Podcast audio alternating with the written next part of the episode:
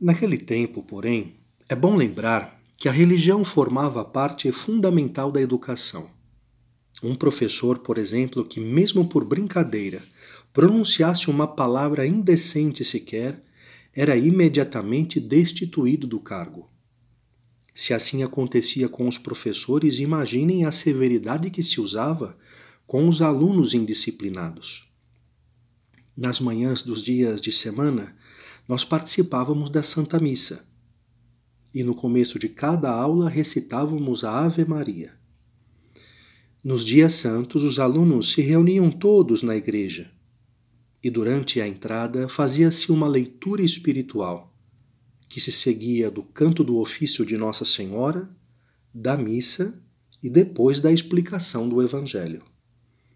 À tarde era a vez do catecismo, da oração das vésperas e de alguma instrução.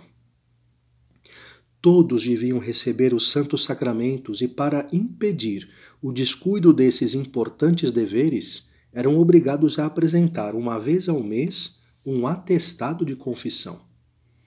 Quem não tivesse cumprido esse dever não era admitido aos exames do fim de ano, mesmo que fosse dos melhores alunos. Essa disciplina tão severa até que produzia efeitos muito bons.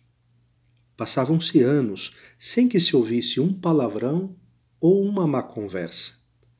Os alunos eram dóceis e respeitosos tanto na escola como em casa. E acontecia muitas vezes que, nas salas mais numerosas, todos eram aprovados no fim do ano para a etapa seguinte. Para mim, no entanto, o acontecimento mais importante daqueles anos foi a escolha de um confessor fixo. Era o padre José Malória. Ele me acolhia sempre com grande bondade toda vez que eu o procurava.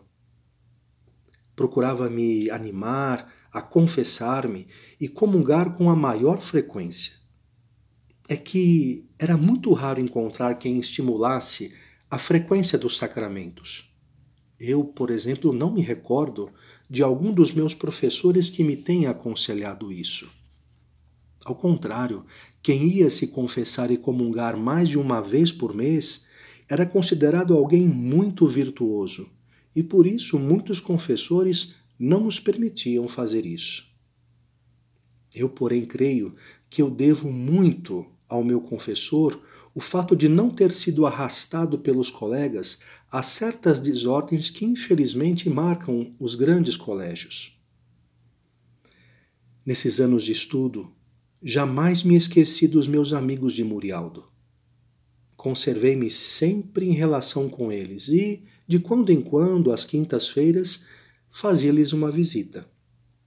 Nas férias de outono, assim que sabiam da minha chegada, corriam de longe para me encontrar e faziam sempre uma grande festa. Formou-se lá também entre eles a Sociedade da Alegria a qual eram admitidos aqueles que durante o ano se haviam distinguido pelo bom procedimento, e eram afastados os que se haviam portado mal. Terminado os nossos cursos básicos, recebemos a visita de um superintendente. Era o padre José Gazani, advogado, homem de elevados méritos. Ele foi muito bondoso para comigo e eu lhe sou muito agradecido e conservo dele até hoje uma agradável lembrança, a ponto de estarmos sempre em contato. Esse honesto sacerdote vive perto de Onélia, sua terra natal. E entre suas muitas obras de caridade, ele concedeu uma bolsa de estudo a um aluno do nosso colégio de Alácio, os exames com ele foram muito rigorosos. Mesmo assim, todos fomos aprovados para a etapa seguinte, o ensino médio.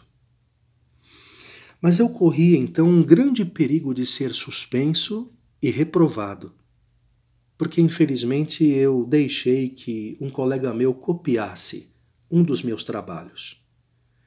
Se eu fui aprovado, devo o fato à proteção de um grande professor meu, Padre Gilziana, dominicano que conseguiu que eu fizesse uma nova prova.